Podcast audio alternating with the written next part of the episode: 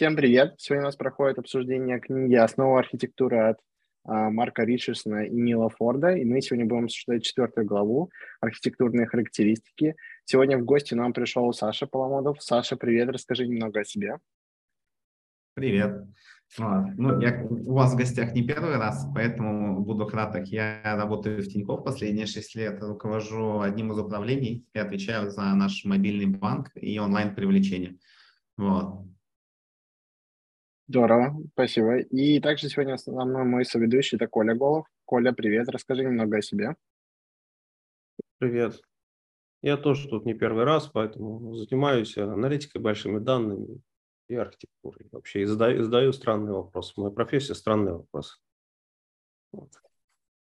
Круто, круто. И прежде чем мы начнем, давайте проведем небольшой смолток для того, чтобы мы узнали получше Сашу. Саша, расскажи, как начинается твой рабочий день? А, мы уже в чатике это писали и много где, что ты кажешься суперпродуктивным, даже не кажется, ты есть суперпродуктивный. Расскажи, с чего начинается у суперпродуктивного человека рабочий день? У меня собака в 6.30 будет, я иду с ней гулять. Вот, когда я возвращаюсь, многие еще спят, я сажусь, читаю книжку или там пишу статью.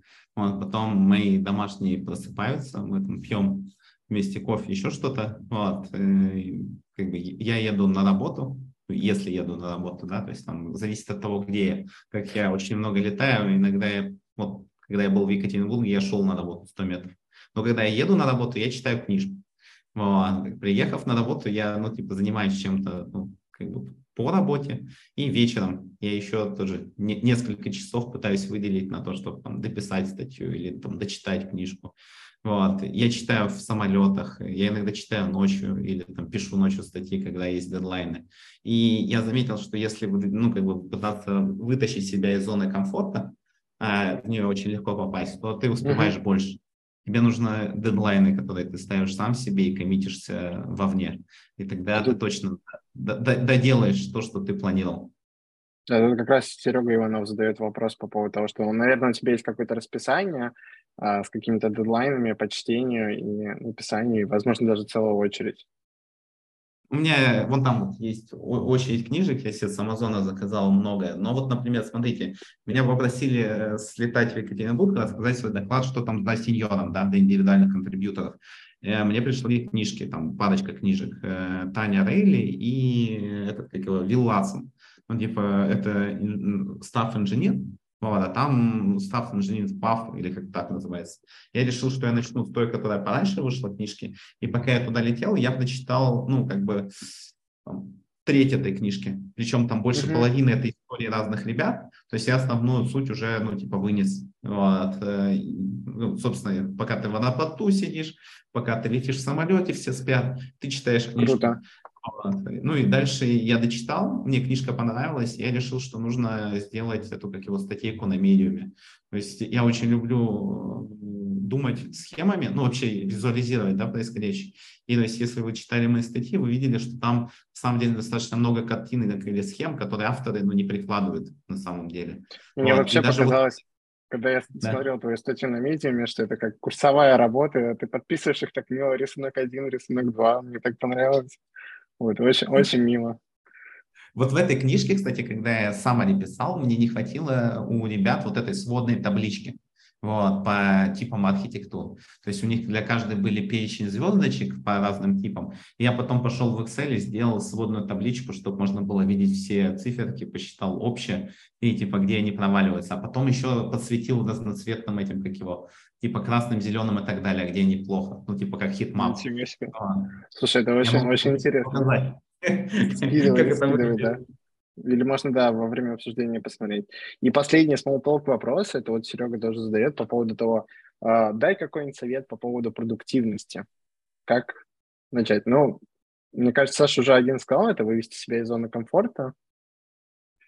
А что еще можно сказать? Ну да, ну, Фишка в чем? Вот как раз в том сказе, который я давал, там первый список э, этих как его, рекомендаций, это был как раз про э, продуктивность и про вот это все. И суть в чем? В том, что есть очень крутая книжка «Миф о продуктивности», и там очень базовый совет есть, мне, ну, как бы он нравится, на то, что, да, у вас есть какая-то цель, Вот, она там большая, крутая, она вам очень нравится, но бесконечно на нее смотреть нельзя, ну, потому что ну, ты демотивируешься, что она очень далеко. Соответственно, что вам нужно сделать? Вам нужно научиться ей все по частям. Каким образом? Вот, то есть вы эту большую цель придумали, вот, вы придумали какие-то шаги, ну, как, как ее достижение, лучшим методом бэккастинга или там walking backwards от Амазона была история. Ну, то есть от цели, как назад, да, прийти к, к вашему состоянию текущему. И дальше вы уже в голове держите эти шаги, цель выкидываете, держите только там, ну, ближайшие там три, там сколько, четыре шага. Э, главное, что, чтобы у этих шагов был какой-то понятный deliverables, ну, чтобы вы могли сравнить, вы там uh-huh. деливерили эту штуку, и дальше, когда вы ее проходите, такие чекпоинт, чекпоинт, чекпоинт. Вы постепенно идете, и вы не видите, вот вы не демотивируетесь той большой целью, но вы постепенно к ней приезжаете. Ну и раз какое-то время вы можете рекап делать, ну типа, знаете, как такая ретроспектива, какой там шагов mm-hmm. нашел, с какой скоростью. Вот, может, цель как-то поменялась, ну, да, с учетом происходящего. Вот в текущем году так много чего происходило, что на самом деле у многих планирование очень короткий стал, да. Да, да, да. здорово. Ну, Спасибо такой большое. совет. Я предлагаю переходить к обсуждению главы.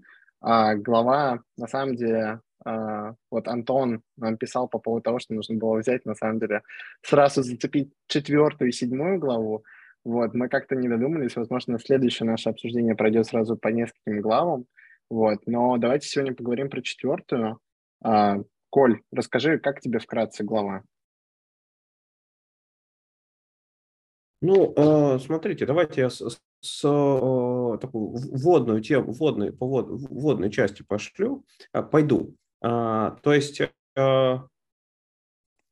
глава, она на самом деле может быть открытием для тех, кто был всегда только разработчиком, а перешел на стадию архитектора. Потому что человек привык, нужно писать программу, ну, нормально так писать надо, нормально, чтобы багов было там поменьше, да. А потом он приходит, и ему начинает спрашивать, а что у тебя с масштабируемостью, что у тебя с отказоустойчивостью а, и так далее. Начинают говорить ему вот эти все слова.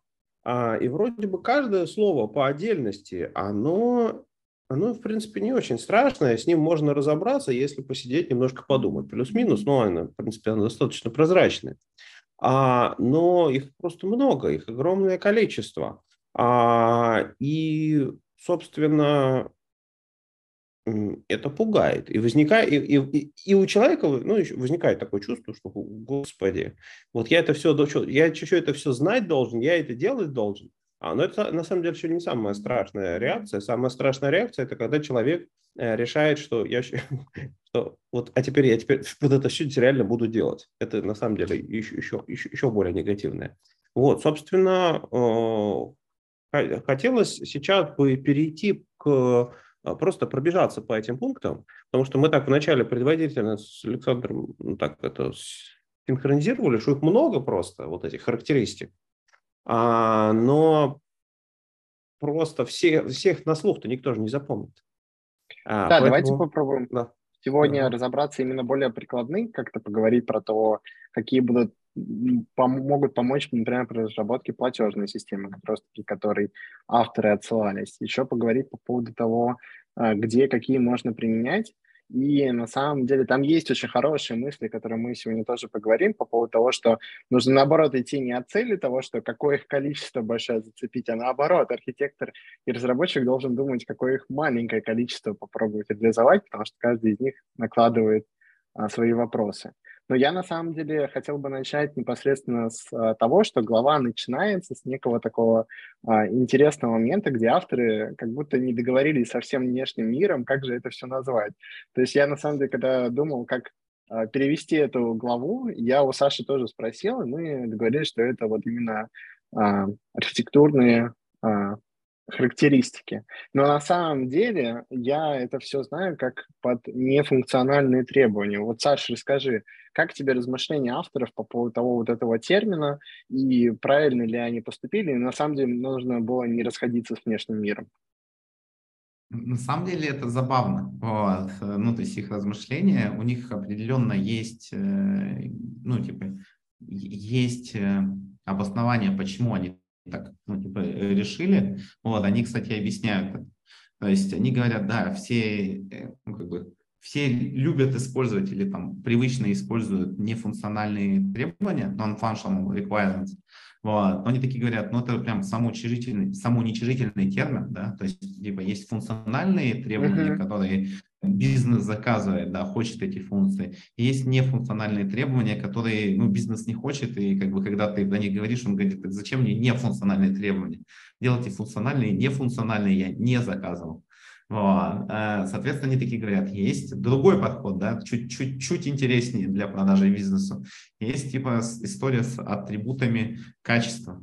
Вот. Когда бизнес говорит, мне как бы не нужны нефункциональные требования, ты говоришь, ну а качество, качество в продукте должно быть.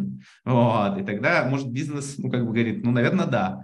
Но э, само качество понятия, оно такое, как бы, часто проверяется постфактум, да, то есть, типа, что-то появилось, ты проверил качество. Ну, как бы, ты можешь shift-left тестинг использовать и проверять качество документации, например, да, ну, то есть, типа, сокращая фидбэк луп. Но все-таки обычно, ну, как бы, когда говорят про атрибуты качества, и говорят про, вот, ну, типа, атрибуты качества системы.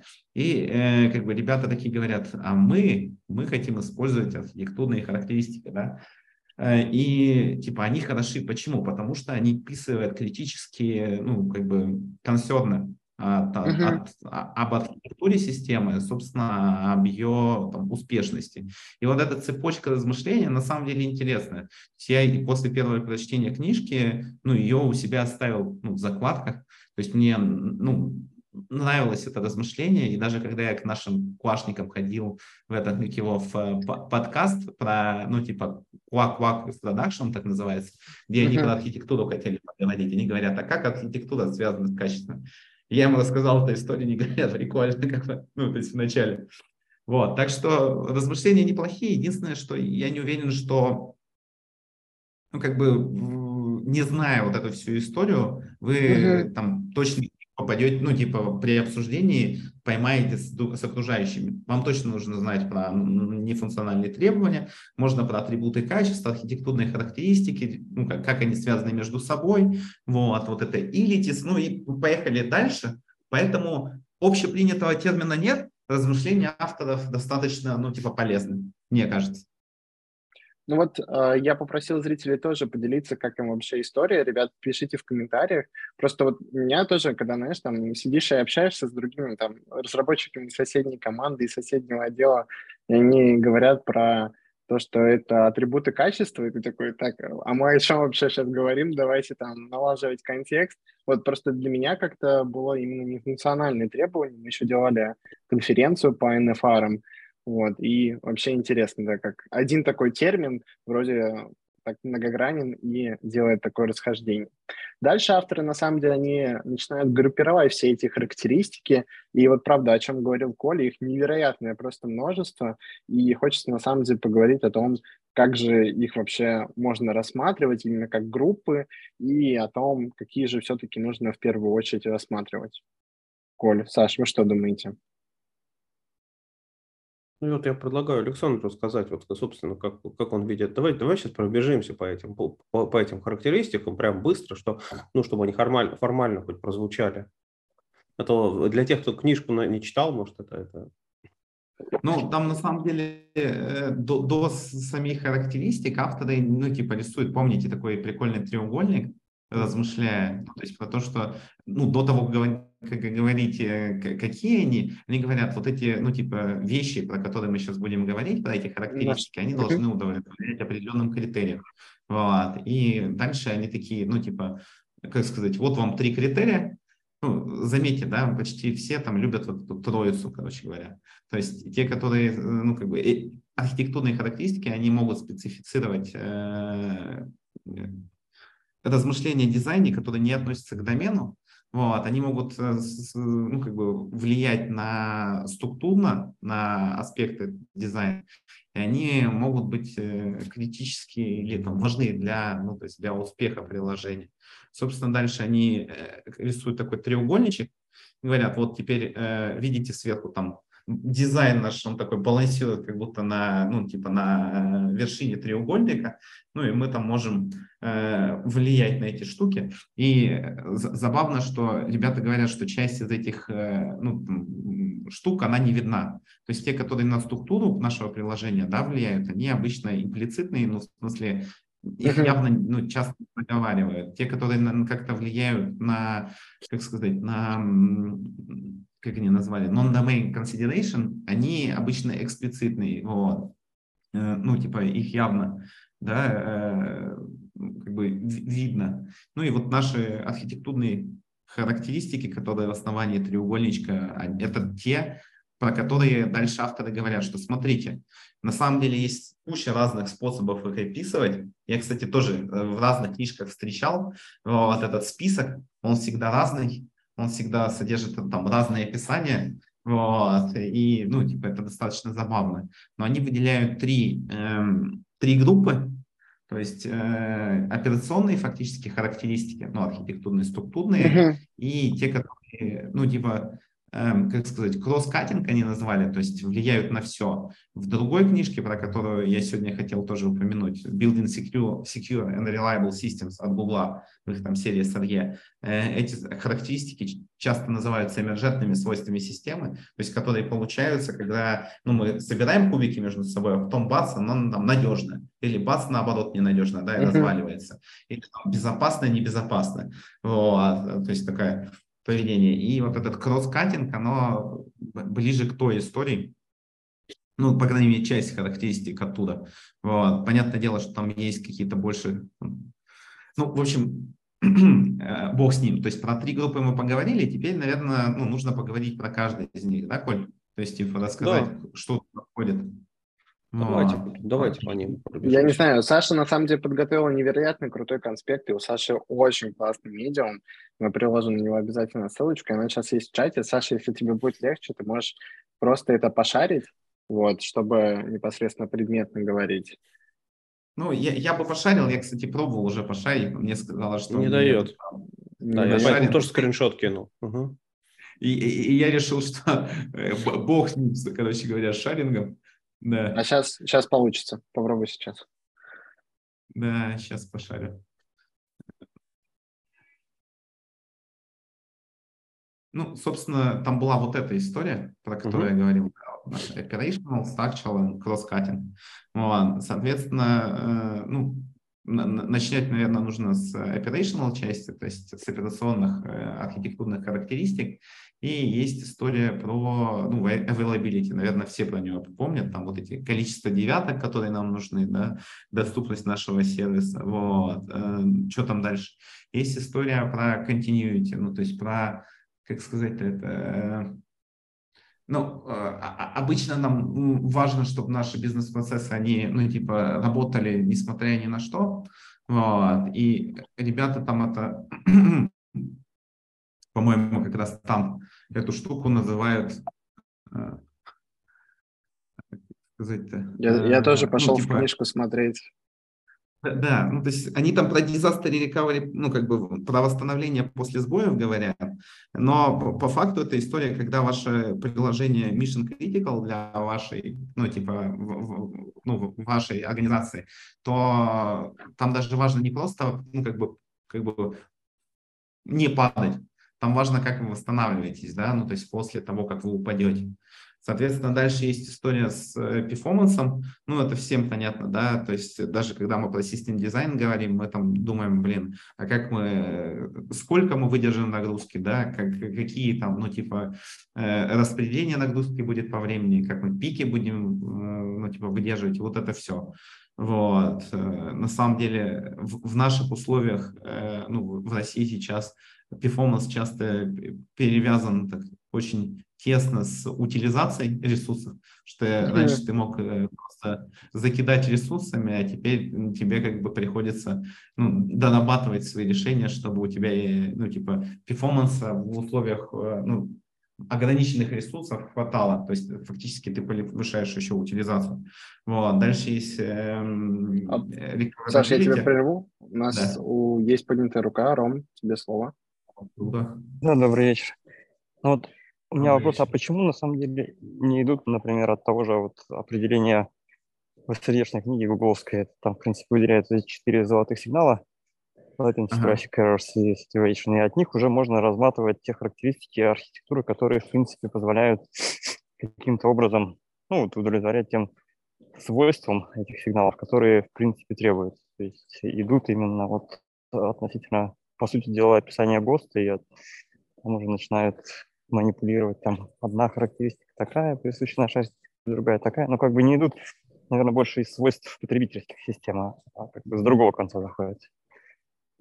Ну, я на самом деле как свечку не держал, когда всем этим занимались, да, но мне кажется, что был какой-то, ну, то есть перечень вот там важных для системы, ну, типа параметров, вот, ну, и люди им пользовались, э, собственно, продумывали вот эти характеристики. Э, собственно, подход там Гугла с их книжками, да, и их там, подходами, он появился чуть позже, и у меня есть там, пример, я потом пошарю э, книжки гугловой, где они кусочек своего дизайн-документа, ну, шаблона, приводят, правда, там книжка про secure and reliable systems, то есть, да, про uh-huh. надежные и безопасные. То есть они показывают не все свои характеристики, про которые там размышляют, а вот те, которые относятся к этому. Вот. И мне кажется, что даже сам Google не идет от вот этих, ну, типа, от э, observability, да, своей истории.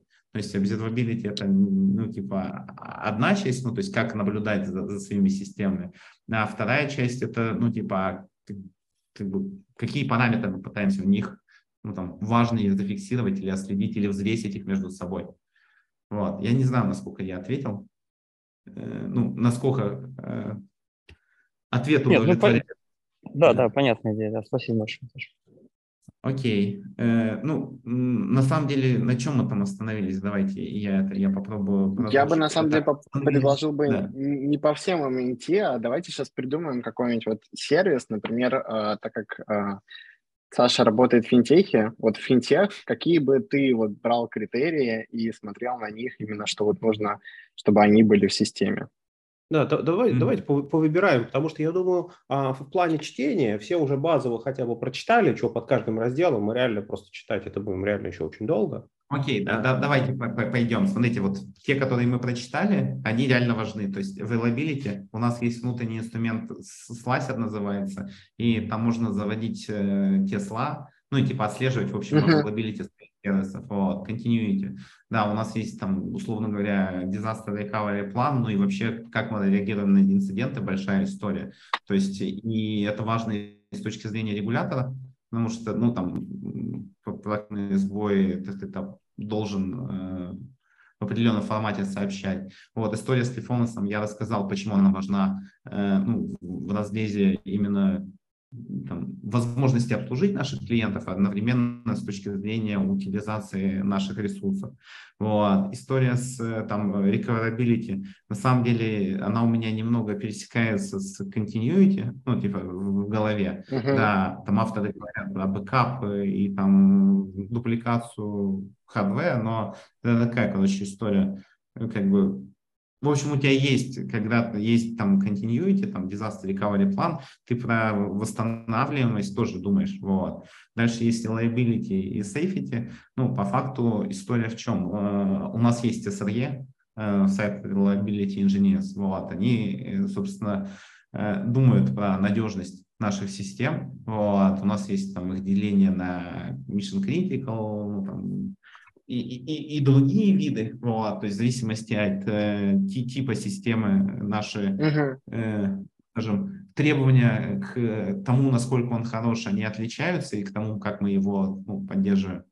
Что там, robustness, вот. И, и да, есть история, что мы на самом деле э, очень как, как сказать, хотим уметь э, взаимодействовать, ну, в общем, обрабатывать ошибки так, чтобы, во-первых, они не, не вылетали пользователю, то есть мы как-то их а, а, а, обработали до этого, да, вот, там есть разные сценарии, ну, то есть когда, например, у тебя синхронно что-то не проходит, ты можешь пытаться там, в некоторых случаях какую-то асинхронность добавить, или у тебя ошибка, которая на самом деле не критикал, не блочит э, ну, как бы основной паф, ну, типа, путь пользователя по твоему приложению, ты можешь как-нибудь придумать, э, ну, как обыграть это и без вот этой надоедливой uh-huh.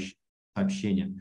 Вот. Ну и scalability – эта история тоже большая про то, что э, ну, как, э, у нас есть э, фактически и сезонность, да, в, там, моменты распродаж каких-то, у нас есть и там перепады по дню, ну, то есть, когда люди, ну, типа, просыпаются, да, что-то делают, вот, там, утром, вечером. Есть история привязки к э, дням месяца, ну, когда люди uh-huh. там, получают зарплату, еще что-то. То есть, да, нам ну, надо уметь нам, гибко масштабироваться. Иногда мы там, всякие акции запускаем. Тоже, если мы знаем, что будет большой наплыв, мы обычно ну, планируем эту историю. То есть у нас какой-то есть план э, на бот, на, ну, как, даже не на бот, ну, а подготовку да. Большим да. каким-то историям.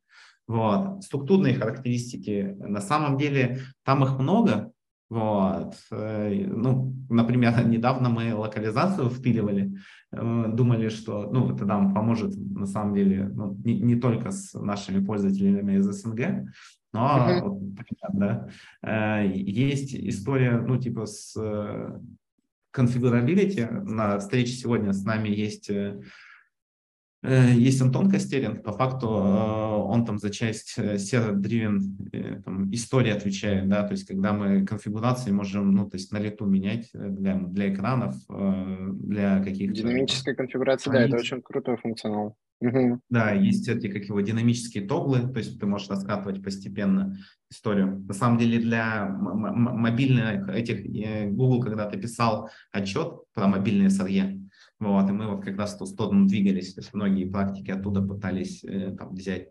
Ну, в общем, в целом, э, там, maintainability, ну, то есть по факту э, uh-huh. у нас это приложение развивается, да, то есть мы очень быстро добавляем функционал, и вопрос на то, насколько это просто делать, это вопрос даже, э, ну, в общем, это вопрос э, того, мы на рынке можем делать быстрее конкурентов хороший продукт или не можем, да? Вот, то есть это вопрос такой критический для компаний. Вот. А у меня есть такая история о том, что я недавно э, общался с ребятами в баре, кто занимается разработкой ипотеки, вот, uh-huh. именно digital ипотеки, где ты просто там в мобильном приложении можешь подать заявку, и там не идя в отделение все сделать. Вот. И мм. мне рассказывали, как они сравнивают все это с конкурентами. Они просто приходят, допустим, к Альфа-банку и такие, слушайте, у вас за сколько идет весь этот процесс онлайн-заявки? Они такие, через, ну, за 10 минут. И эти такие расслабляются, такие, о, у нас типа быстрее. Вот, значит, мы там быстрее разрабатываем, наша система сама по себе быстрее, фичи внедряются быстрее. В общем, да, интересно, как это все сравнивать. Да. У нас есть поднятая есть... рука от Антона. Ага, да. Да. Ну, да, давай, Гриш, послушаем Антона вопрос. Может, Рома еще тоже Антон, хочет, Рома осталась рука будет. А, просто не хочу всех перебивать. А, хотел сказать следующее. Просто в какую-то а, предыдущую бытность я в том числе и работал как аналитик, и довольно часто задача там, хорошего системного аналитика – это собрать большую часть из этих характеристик. Тут есть один маленький нюанс. Вот это меню, оно достаточно большое, и я бы не сказал, что оно абсолютно полное. Там можно поискать разные источники и набрать, мне кажется, под сотню всяких илити. А, вот. Э. Тут нюанс в чем? В том, что очень важно определиться в зависимости от того, какой сервис, какие планы по его дальнейшему развитию и так далее. А, нужно пренебречь э, достаточно большим количеством этих илити, при начальном сборе требований и проектировке, потому что, например, как Саша говорит, вот, например, если мы делаем какой-то международный сервис, для нас локализация, например, очень важный параметр. Если мы делаем локальный сервис, тем более какой-нибудь внутренний сервис, то, наверное, там э, локализация нас сильно не затронет. Если мы, правда, не собираемся нанимать, например, каких-нибудь индусских разработчиков или там, я не знаю, а вдруг э, не пойти в какую-нибудь латиноамериканскую, например, страну, и им нужны испанские, например, локализации, потому что они ни русскую, ни английскую не поймут. Вот. А, поэтому э, тут должен быть очень такой прагматичный подход, выбрать только там какое-то ограниченное количество uh-huh. характеристик, заранее для себя выбрать, например, там 7-10 а, условно каких-то характеристик и их четко собрать с своего заказчика. А, надо понимать, что каждая дополнительная илити, которую мы будем а, проектировать э, и реализовывать в наших э, системах, стоит каких-то денег.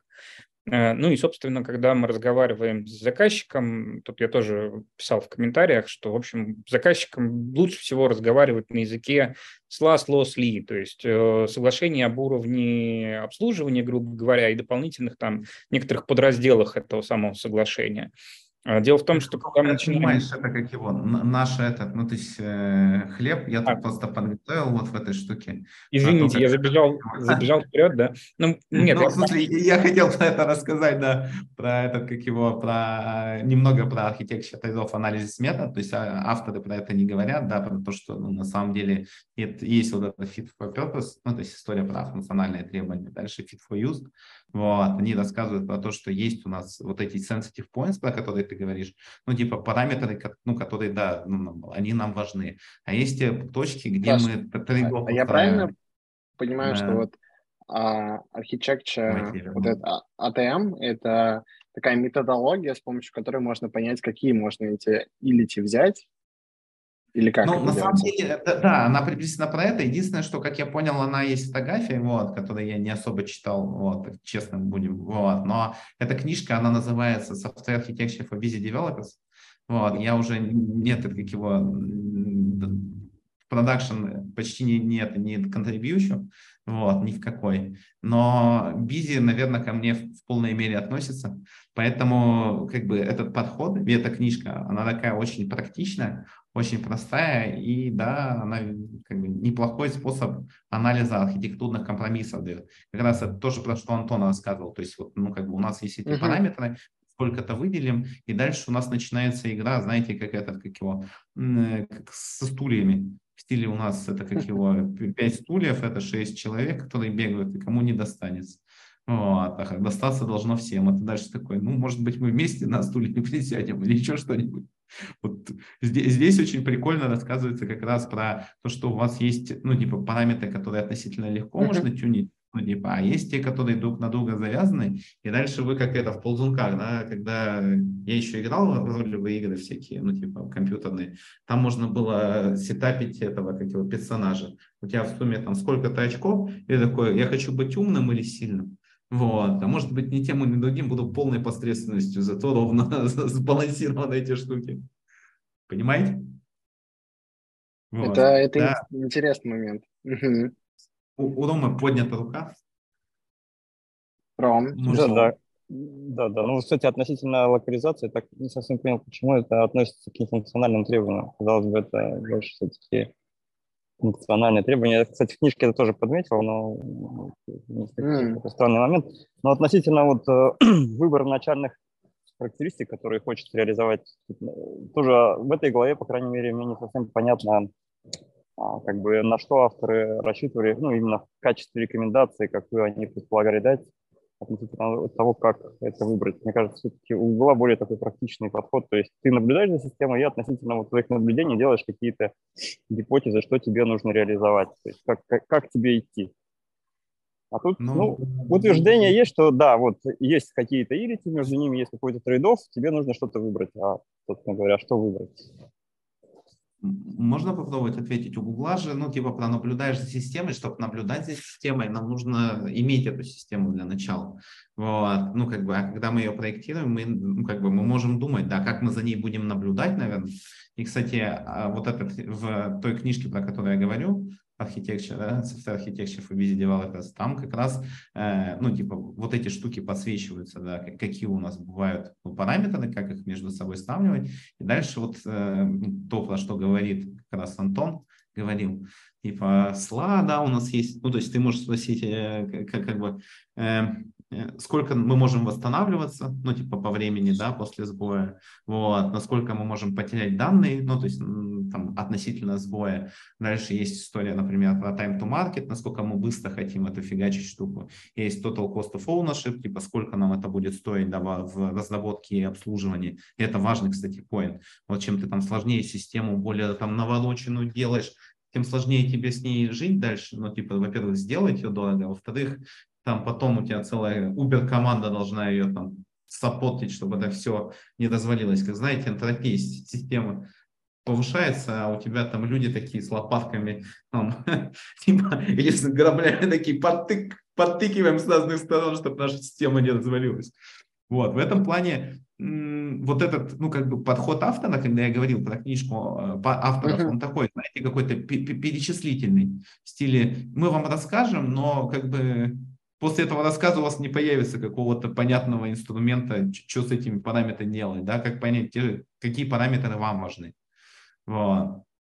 Кстати, я хотел вам показать, вот тут э, приводится пример с Utility Trees как раз, вот, как пойти от сценариев, use cases, которые вам важны, и дальше прикрутить туда, ну, типа, эти, как его, а, архитектурные характеристики, которые вам важны, да, в этих сценариях. Вот, очень такой, очень понятная на самом деле история. Вот, рекомендую там uh-huh. почитать в этой книжке или почитать самого автора. Он там, кстати, на примерах показывает, как этим пользоваться. Тут, конечно, примеров нет, вот. А у Гугла, помните, я вам рассказывал про эмержентные свойства. И, ну, типа, вот у них пример темплейта, про который я говорил, да, который направлен как раз на, на надежность безопасности, не только кусочек дали. Есть scalability, redundancy, availability, вот, ну, типа зависимости, данные, как раз law requirements, про которые мы говорили, ну и security and privacy. Ну и, собственно, у ребят дальше в этой книжке я, кстати, ее почти дочитал, тоже должен сам один на нее написать. У них первая половина книжки просто охрененная. То есть они рассказывают, как не просто вот эти что-то там фиксировать параметры, а как прям с момента дизайна системы э, использовать принципы, которые позволят вам, ну, типа, сделать ее как раз надежной, там, безопасной, ну и, в принципе, хорошо сделанной, потому что, вот, ну, типа, этот набор принципов, я их читал, такой думал, блин, какие они прикольные. Ну, то есть такие практичные, понятные, короче, с примерами, с юзкейсами, ну, типа из истории Гугла и так далее. Прям рекомендую. У меня эта книжка в бумаге Ты есть. Прям есть очень проблема. продал эту книжку. Да, очень интересно пойти ее полистать. Что она немного нудная местами, короче говоря. Ну, то есть они как будто методологию свою туда запихнули, и то есть она не науч-поп ни разу. Вот. Э, то есть я ее читаю в самолете, когда меня не выпускают наружу, короче. Вот. У меня есть книжка, и все, делать больше нечего. Все спят, я читаю. Угу. Да, угу. спасибо, спасибо, что поделился. А. Вот я, а, я бы хотел, да, ага. вот я, я бы хотел сейчас немножко про вот это все рассказать, просто с моей точки зрения, почему они так сделали. Потому что, смотрите, они же все-таки архитекторы, консультанты внешние, да, которые приходят внешние, во внешние конторы. А, и просто есть два сценария. Сценарий первый, когда приходят снаружи ребята делать сервис или задавать вопросы про сервис, а, они же не начинают спрашивать вот по вот этим а, четырем основным характеристикам, как Роман сказал, что это не их сервис. Они пытаются разобраться. Они задают сразу вопросы по конкретным понятиям. Как у вас scalability, recoverability, вот эти вот все эти ability начинают перечислять. А, простые понятные слова. А, точно так же а, сидит консультант, к нему приходит раз, а, разраб, ну, вот архитектор, да, к нему приходит внешний разработчик. Я буду делать систему. Консультант ему сразу scalability, recoverability, вот бросать в него эти слова. А, а разработчик этими словами от, него, от них отпихивается. А, это первый сценарий. И вот сейчас я вижу вопрос, я сейчас как бы закончу тогда и к вопросу перейдем. А, просто с моей точки зрения, вот то, что сейчас как раз Александр описывает, а, что вот этой стадии, когда закидают человека шариками, вот этими билетами, а, это много ума не надо. Это я часто наблюдал на всяких архитектурных комитетах, когда выходит человек делать какой-нибудь сервис, ему там сразу вот есть что-то такое, такое, такое, и он там пытается описать, что он все будет делать. А вторая, вторая грань этой истории – это понять, какие из этих э, билетей тебе не нужны понять, что вот мне нужна только это и это, а вот эти не нужны, и вот это почему. Вот это уже сложный разговор, потому что я часто наблюдал людей, которых один раз закидали шариками, вот этими характеристиками. Они еще раз пытаются, говорят, мы будем сделать все вообще, будем делать 150 лет потратим, все будем делать. А, и в результате ничего не успевает. А, собственно, вот. Э, про то, как э, вначале как начать диалог, а потом закончить диалог, выкинуть лишнее. Собственно, к вопросу. Антон, э, звук.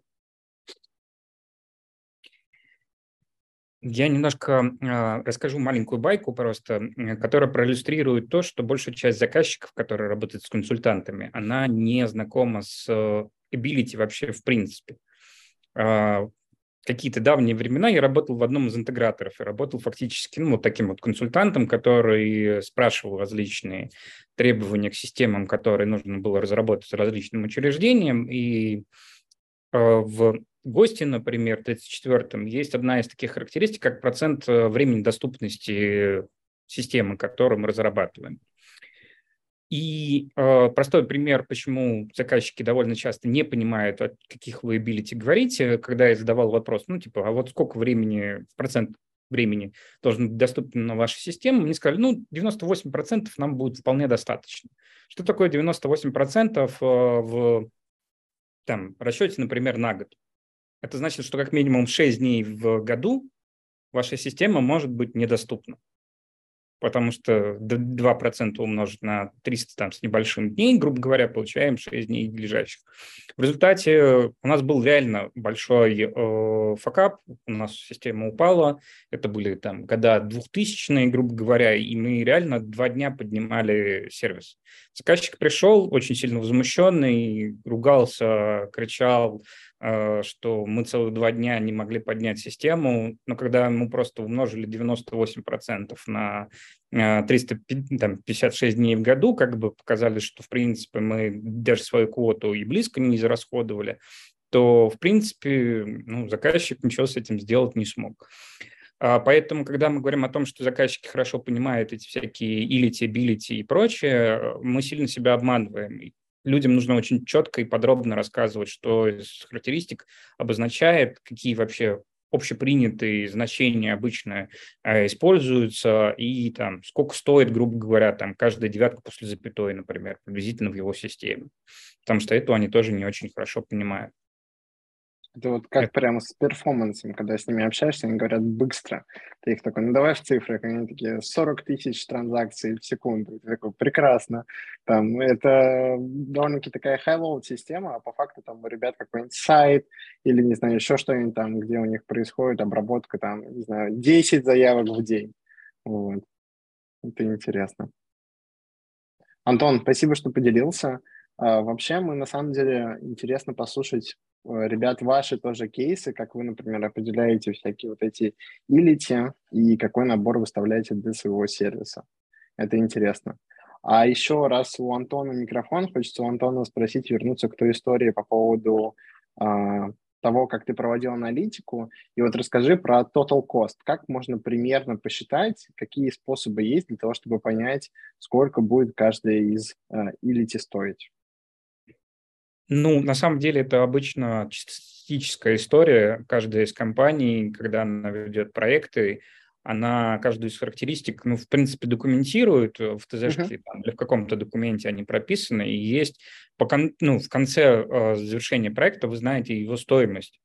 А в результате, например, есть э, такой из методов оценки, например, э, стоимости проекта, как э, сравнение на похожих. То есть ты берешь проект, смотришь на его требования, которые там перечислены, находишь, условно говоря, от 3 до 10 проектов, которые чем-то хотя бы схожи с э, тем проектом, который вы делаете, и, э, ну, грубо говоря, предполагая, что хотя бы стоимость линеаризуема, хотя это не всегда правда, например, с теми же самыми девятками после запятой, это совсем не линейная функция, как бы вы можете приблизительно прикинуть стоимость. Ну, это вот самый простой способ, который есть. А есть какие-то публичные данные, ты имеешь в виду, или как это делается? Ну, например, ну, для государственных проектов есть же госзакупки, на которых есть э, стоимость проекта и требования, которые просто опубликованы. Вы можете пройтись по этим как бы контрактам найти похожие, посмотреть их стоимость и на основе их, например, посчитать приблизительную стоимость потенциального проекта. Ну, это такой самый простой пример. Интеграторы довольно часто у них есть своя база, например, выполненных проектов. Они так риски считают, они так стоимость считают, они так много чего считают. Угу. А есть какие-нибудь вот крупные компании, как, например, там Facebook, Amazon, Google, они как-то так выкладывают, рассказывают? Нет? Вообще, на самом деле, надо смотреть по конкретным специализациям. Например, uh-huh. в свое время по проект менеджерам например, для оценки рисков, для оценки каких-нибудь сроков проектов и там приблизительной стоимости, а, в профессиональных комьюнити выкладывали такие упрощенные калькуляторы. Это был какая-то Excel, в которой, допустим, там около 20 вопросов, а, и некоторые заранее перед, ну, как бы, э, перечисленный набор ответов. Ты выбирал для каждого вопроса свои ответы, и была некоторая формулка, которая позволяла тебе приблизительно сделать предварительную оценку. Понятно, что это попадание полпалец в потолок, но как бы это уже давало какую-то предварительную базу, если у тебя нет статистики по твоей компании, там, по твоей команде. Да, спасибо, Антон. А, тут в комментариях нас пишут, просят еще поговорить про cross-cutting. Мы про них совсем не сказали. На самом деле там есть одна из самых моих любимых свойств. Э, вы можете найти сейчас пять докладов на YouTube про эту э, тему от меня. Э, это про security. Вот, по поводу того, что это такая история, про которую никогда нельзя забывать, про какое бы приложение мы ни говорили, что это э, мобильный банкинг, это работа с персональными данными, работа с медицинскими данными и так далее. А, также хочется вот поговорить, а, Саш, Коля, как у вас опыт с cross-cutting? А, Неужели... Каттинг. Кросс-каттинг. Выглядит так, как будто на самом деле их все нужно, на самом деле зачастую реализовывать в системе. А, пошарь, пошарьте экранчик, да, чтобы все да, да, да, видели. пошарю. Ага. Вот они, справил. Ну вот мне кажется, что почти всегда их нужно реализовывать, если только вы не делаете какой-нибудь там вот, смотрите, давайте, давайте я сейчас uh-huh. предложу тут немножко такой способ. Э, мы сейчас прошли по пути, когда мы рассказали, что вот, этот, вот эта характеристика помогает здесь, помогает здесь, это помогает здесь, а давайте мы их будем выкидывать. Давайте мы их от противного будем смотреть. То есть вот, например, а, а, а, secure, этот самый authorization. Uh-huh. Когда нам не нужен authorization? У нас ну, публичный сервис, ну, типа без личного кабинета, ну, то есть без, ну, собственно, аутентификации, авторизации пользователей, ну, то есть или упростим, когда у нас есть, например, аутентификация, а права у всех одинаковые. Ну, то есть, ну, типа, нет у нас сложных каких-то, ну, типа, э, историй, когда мы хотим проверить что-то. Ну, а, типа, или он упакован внутри VPN, он, а, да, у него локальная доступность внутреннее использование. Mm-hmm. То ну есть, ну да, фактически на уровне сети ты, ты определяешь это, ну типа доступно, недоступно. А. Безопасники, значит, так любили безопасно сделать. Ага. А, значит, а, э, э, legal. А, как можно выкинуть legal? Мне кажется, если попробовать выкинуть legal, начать использовать какие-нибудь инструменты, либо еще что-нибудь, что э, не по лицензии, то, мне кажется, очень быстро придут. Вот. Да нифига никто не придет. Выкинуть, запаковав тот функционал, который попадает под эту legal историю, ну, типа у вендора, которым ты просто пользуешься. Ну, как, например, mm. многие что делают? Они такие, не хочу под PCI DSS подставляться, возьму какого-нибудь провайдера денег, ну да, буду ему отдавать часть, ну, типа, комиссии, вот, но mm-hmm. денежки-то я принимать буду. Вот, и все, ты дальше как бы не это, не, не, не, в общем, не делаешь себе голову с тем, как пройти ну, да. проверку. А, у лигалов разные аспекты. Моя любимая, ну, вот это вот GDPR перс данные, просто любой сервис без перс данных, легко прямо. А, или сервис, упакованный внутрь, вообще без доступа снаружи, то тоже, типа, ничего не знаю, там ничего нет. Все. А, что там, э, что дальше? А, значит, а, а, архивабилити. А, какой сервис, он может быть вообще без архива работать, в принципе?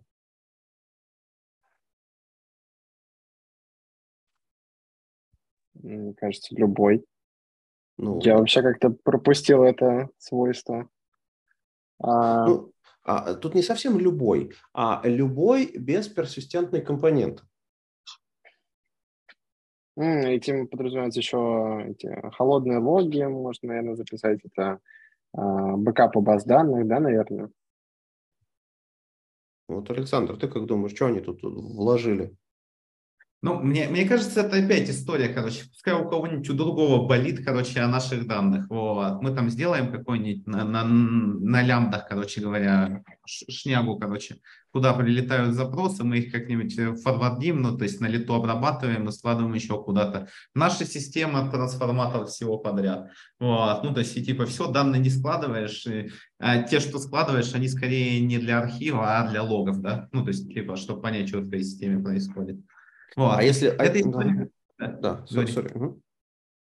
Ну, я говорю, это частая история, когда ты э, типа взвешиваешь стоимость реализации этой архитектурной характеристики и кусочка твоей системы, да, где что-то происходит, ну, типа, которое под нее попадает, и возможности, например, взять какое-то, ну, типа, решение, которое эту штуку закрывает без твоего головника. Вот. Зачастую также это, как его в компаниях, Эм, коробки покупают. Вот. Давайте купим эту коробку, там это уже есть. У нас есть саппорт, uh-huh. у нас есть там еще что-то, короче. А вот наша система красивая э, ну, и классная, она будет, ну, типа, гораздо проще от этого. Вот. И, кстати, тут можно DDD сразу вспомнить про то, что является, ну, типа, код доменом, ну, типа, где вы деньги зарабатываете, и что относится, ну, типа, в вашей системе, например, к supporting или generic subdomain у который вы можете, ну, типа, в generic просто заместить чем-то, ну, в смысле, э, там, с рынка или сервисом, то есть, э, а supporting сделать, ну, фактически, знаете, как это, когда-то в 90-е или 2000-е была такая техника Rapid Application Development. Ну, условно, CRUD ов нашмалять, короче говоря, куда-то что-то сложить, сделать такой, можно на Google Spreadsheet, короче говоря, этих Джессина, какую-то автоматизацию, как бы, от которой ну, типа, не очень больно. Кстати, supportability.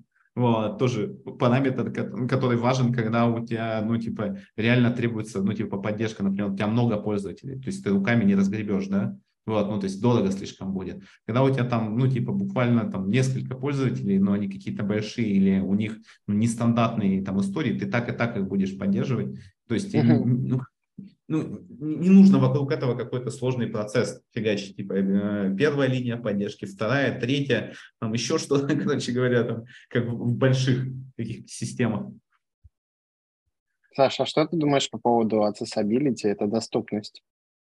Э, фишка в чем? В том, что это зависит от того, э, для кого вы делаете продукт. Если это B2C, и у вас C это, ну, типа весь рынок, то тогда у вас будут клиенты, которым это важно, которые uh-huh. плохо читают, которым нужна звуковая там, ну, как бы озвучка да, чего-то. Если вы делаете, например, продукт для внутренних сотрудников, ну, скорее всего, у вас есть какие-то требования, ну, то есть, ну, как бы для внутренних сотрудников, которые будут работать в этой системе. Вот. И, ну, как бы, возможно, вам и не стоит тогда заморачиваться с там, большим текстом, еще чем-то. Ну, в смысле, вы, вы просто сотрудников, э, которые не смогут читать, вот на эту систему ну, как бы сажать не будете. Не посадите. есть... угу. Интересно, здорово. Мы на самом деле рассмотрели все эти характеристики, очень прикольно поговорили про трейд-оффы, на самом деле, какие они накладывают, и поговорили, какие можно выбирать, а какие, наоборот, исключать. Ребят, если у вас есть сейчас вопросы, то самое их время задать, не стесняйтесь. А, будем рады услышать их голосом. А также по нашей старой традиции я предлагаю взять книжку. Я скинул обложку. Можно открыть обложку, и мы сейчас с ней сфоткаемся. Ой, обложку нужно еще найти, короче говоря. А я сейчас быстро скину. А, она уже есть в Zoom, но я сейчас тебе продублирую. Ну, в Zoom это есть, но Zoom у меня на телефоне не открыт. Да, вот, вот а. эта проблема, да, в юзабилити этого процесса. Ну, мы работаем над этим. Вот. Ребята, тоже не стесняйтесь включить камеру и показать. Вот. Это довольно-таки очень интересно и красиво получается. И либо просто покажите себя, какие вы классные красивые. Мы будем невероятно рады вас видеть типа, е, мы обсудили хар- а, архитектурные характеристики. Сейчас, подождем. Это было интересно. Е. Теперь мы знаем, какие надо добавлять, а какие нет. Е. На этом, в принципе, все.